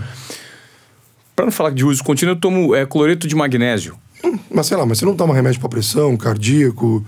Eu preciso tomar remédio pro colesterol. Porque meu colesterol é, é aquele limite. Eu tomei uma época, deixei de tomar, mas Bem-vindo, vou e bem-vindo ao mundo Ah, das drogas. Isso é uso contínuo. Sim. Aonde vai te melhorar isso aí? A tua prevenção. Então, hoje, aonde está esse grande crescimento? A prevenção. Você começar a se prevenir, a doença lá na frente não vai vir. Perfeito. Só que se você não tratar ela, ah, meu, não. Vai dançar. Entendi. Entendeu? Então existe muito, muita brecha ainda. E a indústria farmacêutica no Brasil, outra coisa que eu acabei não falando, 60% da indústria farmacêutica no Brasil é de empresas nacionais. As nacionais são mais fortes que as multinacionais. Que uma Bayer da vida, que uma Novartis. 40% é de multinacional, 60% de nacional. E dessas 60 é um setor que ele não tem concentração. O maior player tem 5% no mercado. Então é um setor pulverizado. E que 95 são empresas familiares. Nossa, então propõe uma, uma- é, é um é, é uma disputa ferrenha por preço, por setores do mercado. Sabe quantos SKUs tem dentro de uma farmácia hoje? Quantos? SKUs é caixinhas, modelos de negócio. Ah, 8 mil SKUs hoje administra dentro de uma farmácia. 8 mil itens. farmácia dá mais dinheiro que o supermercado? Não. Talvez seja o segundo segmento, então. É, é o segundo. O tamanho do mercado é bem, bem, maior. As escalas são bem maiores. É, Talvez a margem possa... Eu não conheço o canal alimentar. Mas acho que a margem... Não sei. O Google Hum. e o acesso à internet, nesses tempos de hoje, facilitou muito seu business? Muito engraçado. Vou te contar uma aqui da minha disruptura, né? A toda a indústria se comunica como indústria ou como laboratório. A CIMED foi lá e pegou a marca genérico. Então você olhava lá, CIMED, CIMED genérico, CIMED genérico. Aí nós começamos a entender o seguinte, cara, o genérico, o cara tem uma, uma- um pré-conceito sobre genérico, né? Será que funciona? Será que não funciona? O que, que é isso? O que, que é aquilo tal? Aí, eu sou um cara que gosto de provocar as pessoas. Eu trouxe um publicitário, que é o Augusto, que está trabalhando comigo hoje, que ele era do ramo de cerveja. O meu diretor de marca era de cerveja. Eu trouxe o cara para vender remédio. Tá? Aí, na primeira pesquisa que ele fez, ele já ligou. Essa marca tá errada. Ele falou, por quê? Vou te fazer uma pergunta. Quando você vai na farmácia, você compra o quê? Quando você entra numa farmácia, você, compra, você vai procurar o quê? Remédio. O que, que se mede é? Remédio. Não é genérico, ela é remédio. Então nós usufruímos desse slogan agora, se mede remédios. Olha que jogada. Tava dentro de casa e ninguém falava. Inacreditável, né? Remédio. Remédio. Outra história muito legal, que você gosta de bagunça. Quando eu fui comprar meu avião, esse último avião meu, eu fui procurar todos os fabricantes de aeronave, né? Aí vai na Dassault, vai na Gulfstream, vai na, na- acabei optando por Bombardier e acabei indo na Embraer, que é uma empresa brasileira. Só que ela não tinha um produto que podia me atender. Que eu queria fazer voos que atravessassem o Atlântico. E, e os, os aviões antigos você tem que fazer parar, fazer uma depende escala para abastecer. depende- A Embraer não tem esse modelo para você atravessar o Atlântico. Você vai fazer uma parada no meio, vai abastecer e vai embora. Tá. E eu queria fazer um avião de travessia. Queria comprar um avião maior de travessia. Acabei não optando por ele, acabei indo pra Bombardier. Bom, só que na Bombardier eu conheci um cara, que era o designer de avião. E o santo bateu com o cara. O cara entendia o que eu queria, só que ele não tem um produto que eu queria. Aí defini de comprar um Bombardier. Quando eu fui falar com os designers da Brunel, os caras tudo tiozinho, velho. Eu queria fazer um avião doido, cheio de... Cara, conversa não ia, conversa não ia. E o vereador pra vender, vende tudo, né? Então o produto tava lá, só que o cara não era aquilo. Aquilo era meu sonho. Falei, de boa. Eu vou trazer uma pessoa para fazer aqui. Só que eu não falei que o cara era da Embraer. Falei, chamava, esse cara chama Eric. Falou, japonês, seguinte, ele é japonês. Cara, quer fazer um design de um produto aí então? Pô, você é louco. Casa Da vai outra cair, empresa? Casa vai cair se me descobrir, sou funcionário aqui de 15 anos, piriri, parará. Bom, resumindo a conversa. Botei o japonês, liguei pro vereador da Bombardier e falei, filho, é o seguinte, ou faz ou tô fora. Ou seja, vou comprar teu avião, mas quem vai desenhar o avião aí é um cara. Só que ele não pode entrar aqui da, Ibra- da Bombardier, porque é segredo de carro e tal, ele, ele vai dar o detalhe. Quero banco disso, tecido disso, pintura disso, madeira disso. O cara era o designer de aeronave, tá? E a gente começava a fazer é, isso com os gringos canadenses por videoconferência. Nós aqui e eles ali. Nós aqui, eles aqui para passar a ideia. Bom, no final das contas, para variar, a empresa nacional o governo destrói, né? A Embraer começou a ir embora do país. Foi embora do país. Nosso maior exemplo foi embora. Tá? Maior case de sucesso na aviação, né? 15 anos de Embraer, esse cara. Foi convidado para morar nos Estados Unidos, porque a linha de produção dos jatos executivos brasileiros foram para os Estados Unidos. Então, para você comprar um avião da Embraer hoje, você compra nos Estados Unidos e traz para o Brasil. Que loucura. Bem-vindo ao Brasil. Ou seja, você importa um produto nacional. Que não é mais nacional, que os caras estão fabricando lá então, agora, mas com é, então, tudo você- nosso. é, você, importa um produto nacional. É, é- é o contrassenso. Ah. O cara não queria morar pra lá. Não, não quero, tô com um filho pequeno, quero ficar no Brasil. Eu olhei pra aquele japonês. Ele olhou pra mim. Falei, japonês, deixa eu falar um negócio pra você. Quer fazer caixinha de remédio? Ele, como assim? Cara, eu faço jato. Falei, então, pois é, velho. Você vai começar a fazer caixinha de remédio. Contratei o cara, o cara é meu diretor de artes. Então, quer dizer, ele fazia avião de 55 milhões, agora tá fazendo caixinha de um real. Você tirou o cara da, da- da indústria da, da aviação, executiva, executiva. 880 projetos de avião para fazer caixinha de remédio. Que- e, e funcionou. Pô, tá louco? Olha minhas embalagens pra você ver agora. Médico tá virando grife, velho. Agora tá. Eu tô Caramba. começando a grifar o medicamento, velho. Você conhece o Juliano da Labela Máfia, que é uma marca de roupa? Esse cara é legal pra você entrevistar ele depois. Esse cara Ah. também é um case, velho. Falei pro Juliano, Juliano, quero criar uma grife da CIMED. Faz aí. O cara pegou uma bula de remédio, cara, o boletom nosso é objeto de desejo. Todo mundo quer a porra do boletom. Todo mundo quer a porra do boletom, porque tem a bula de remédio atrás. Ah, no moletom. Aquele, aquele moletom amarelo? Amarelo. Aquilo virou doença, cara. Que eu não um- venho do boletom, eu venho do remédio, Que cara. tem um Czão na frente? Cesão de Cibete, que você não vê que é Cibete. Sim. Você não vê que é Cibete, tem uma bula de remédio atrás que nada tá aí, é uma, é bula de uma atitude. Que tá escrito atitude. Você tá Que entendendo? loucura, cara. Então, você tá vendo como você é desobediente, cidadão? Exatamente, exatamente. Você é completamente desobediente, cara. Algumas historinhas boas aí pra dividir com vocês. Pra fechar, conta mais uma última aí pra dar um, um choque Porra, nas pessoas cara, que estão aí de porra, repente velho. ouvindo. João Adib, vamos lá. Então me Ah, provoca, Eu vou velho. te provocar, vamos lá. Ah, Você não vai falar que eu vou, se eu vou ter mais filho, aí você vai me fuder, né, velho? Não, não, Porque é o você seguinte, vai nascer Eu um daqui um trato tempo. com a minha mulher, é o seguinte, o Brasil é peita, eu sou peita. Se o Brasil for hexa, nós vamos ser. Você tá é não? E vai levando. Você é louco, tenho 47, tá Tem louco. tem que- Pai, tem daqui a pouco eu vou ser avô, meu irmão. Tem que torcer pro Neymar. Tem... Cara, e você é um cara que gosta muito de, de, Você cuida muito da aparência, né, João? Você, Ah, você não, gosta. Agora, tô, agora, na verdade, é o seguinte, você quer uma promessa, velho. Eu só, vou- só vou cortar a barba quando eu faturar 2 mil. Ah, vai- Vou vai virar o. Matusalém, vou virar o Vai Matusalém. faturar logo. Eu noto que você na sua rede social você coloca uns negócios de. Você gosta de andar com uma calça bem cortadinha, um negócio meio no estilo. É, né? Uns me julgam, outros acham legal. Não. então tem o, tem Não, um não, estilo aí, meio tchola aí, vai tudo bem. Não, mas, pera- não, mas então, mas isso aí é autenticidade. É, eu também sempre aí. apresentei o programa na TV Calcinha brasileira. justinha, com calça tá. justa, com dois dedos assim. Eu- é o meu estilo, cara. As pessoas não podem te julgar pelo que elas acham que você é. Tem que te conhecer. Eu brinco, eu que de brinco, fato eu é. brinco, eu brinco. É, não você é um cara que você cuida disso, No cuida bom da- sentido, a gente brinca com essas coisas, mas é justamente é um estilo. Eu acho muito legal. É um estilo. Agora eu quero saber qual que foi o perrengue que você passou fora do Brasil e que você falou assim, cara, o que, que eu tô fazendo aqui? Que situação é essa? Nisso eu nunca me meti. Perrengue, velho, de confusão? Perrengue, assim, ou, não, não, confusão, mas uma situação meio que você ficou meio que no- no- entre a cruz e a espada, numa situação de algum avião que você teve. Que você Puta, foi, então tem uma história super legal, cara. Quando eu fui buscar o helicóptero, eu vim de helicóptero dos Estados Unidos pro Brasil, Ah. no Texas. Aí atravessando, você imagina, atravessar era um helicóptero pequenininho que ele tinha autonomia de duas horas e pouco. Era um Jet Ranger. Isso foi a primeira aeronave que eu comprei zero. Zero. Fui lá e comprei, paguei e vim voando com o avião. Eu, piloto americano, o meu piloto e dois amigos. Você, foi de, você foi de comercial? Fui de comercial e peguei o helicóptero e vim pingando. le- Lá de Austin, pingando. Imagina, 11 dias viajando naquela desgraça, né? Você ficou 11 dias Baixinho. viajando. Só que eu fiz todas as ilhas do Caribe. O que, que aconteceu? cheguei no Suriname. Você sabe onde é o Suriname, velho? É na ponta da América do Sul, lá em cima. Na hora que eu posei no Suriname, eu sabia que o Suriname estava em guerra civil. Então, olha o BO, meu irmão, olha o BO. E a gente precisava abastecer. Autorização de plano de voo, pousão, fomos abastecer. Só que para abastecer eu quis ir no banheiro. Então saí do, de dentro da pista e fui pro banheiro. E o piloto ficou lá dentro. Só que na hora de pra fazer no banheiro, não tinha ninguém no aeroporto. Eu acabei entrando para ir no banheiro, eu passei da imigração.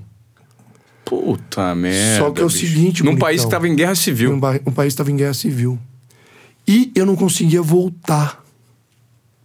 Na hora que eu fui voltar, eu vi que a porta tava, você tá entendendo? Trancada para eu entrar de volta. Aquele negócio de imigração. Aquele negócio de migração, cara, aeroporto. Você imagina o que que era. Você tá entendendo? Aí eu falei, quer saber? Eu vou voltar pela entrada de novo. Se tiver algum filme, alguém me viu, pelo menos eu não tô fazendo nada. Fui fazer xixi só, não, não foi entrando no país. Entrei. De repente, cara, acabou de abastecer, a torre chamou. Ó, teve alguém, ó, começou a falar com o passageiro que era um americano, o meu piloto que tava no comando era um brasileiro. Que história é essa? Que tal, tal, tal, tal. Alguém migrou, alguém entrou, alguém saiu, tal. Na hora que a gente começou a ver que o negócio ia ferver, cara, decola, decola, decola, que os caras vão matar a gente, os caras vão prender a gente. Porque você saiu pela pista. Na verdade, eu, eu, sa... eu entrei no aeroporto pra fazer xixi, velho. Só que eu não vi que tinha um aeroporto dentro da, um banheiro dentro da pista. Quer dizer, eu acabei fazendo a imigração. Só que na volta a porta estava fechada, eu não consegui, eu voltei pela saída. Ou você voltou dizer- pela. Ah. Quer dizer, quem é esse cara? Você tá entendendo? Cara, eu lembro que aquilo foi uma maior suadeira na minha vida. Você imagina, cara, naquele país, velho. Suriname, meu. irmão. Em guerra civil. Em guerra civil. E aí o que, que Então aconteceu? você pergunta no foi o maior Não, decolamos, cara, decolamos. pela pista e e o decol- Suriname, ele faz divisa muito rápido com o Brasil na hora que você tá com a Amazônia lá em cima. Então qual que era o nosso medo? Os caras estourarem a gente, meu. Se fosse um helicóptero de tráfico de droga, alguma coisa. É, O cara saiu correndo da pista, não, Hum, entrou na chama a torre, imigração. chama a torre, aí des- desliga o radar, abaixa e invade o negócio. Invade o espaço aéreo brasileiro. Chamando o espaço aéreo pra subir, entendeu a jogada? Então você pergunta, qual a história legal? Essa história foi ferro. Que louco. E você ficou 11 dias na- numa viagem Meu, de, de volta lá pingando. pra cá, pingando tudo. Então, por exemplo, acabei, pô, foi uma viagem maravilhosa. Meu Deus do céu, isso aí foi um histórico de vida top. É, é uma experiência bacana, né? Muito legal.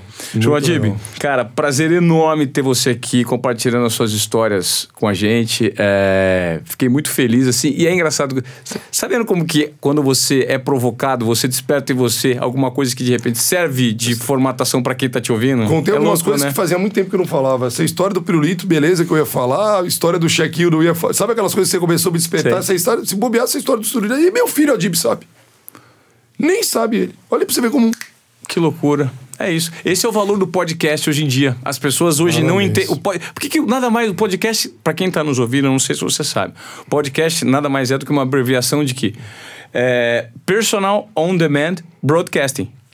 Né? Ou seja, né? é você é transmissão pessoal de, de- de- de- do seu conteúdo. Então, assim, hoje você de repente não precisa ligar o rádio. Quando você estiver and- andando, Fica no seu- gravado. fica gravado. Você clica lá no teu telefone, o podcast, isso. isso. É um é e outra, o gap de crescimento no Brasil Uhum. é enorme. Nós estamos cinco anos atrás da Europa, nós estamos cinco anos atrás dos Estados Unidos. né? Então, assim, existe uma possibilidade enorme de crescimento. Ah, achei super legal. Tem assim, pouco conteúdo desenvolvido, entrevistando e trazendo realidade de pessoas que você pensa que são inatingíveis. daqui a pouco você começa a fazer pra você blocar os assuntos, cara. Vamos blocar sobre esse assunto, vamos blocar sobre outro assunto. Tem muita história. Sim, Tem rodas de muita história. discussão. Muita história, muita história. Ainda mais nesse, desse país nosso, né? Sim. A regionalidade é uma coisa que dá pra você explorar demais, cara. Dá. Demais. João Tá Adib, ótimo. é isso. Obrigado pela sua participação. E para terminar, eu garanto para você, e você já deve saber disso, é um cara de medicamento que desobediência produtiva, uma dose bem dada na veia, não faz mal para ninguém, concorda? Contamina.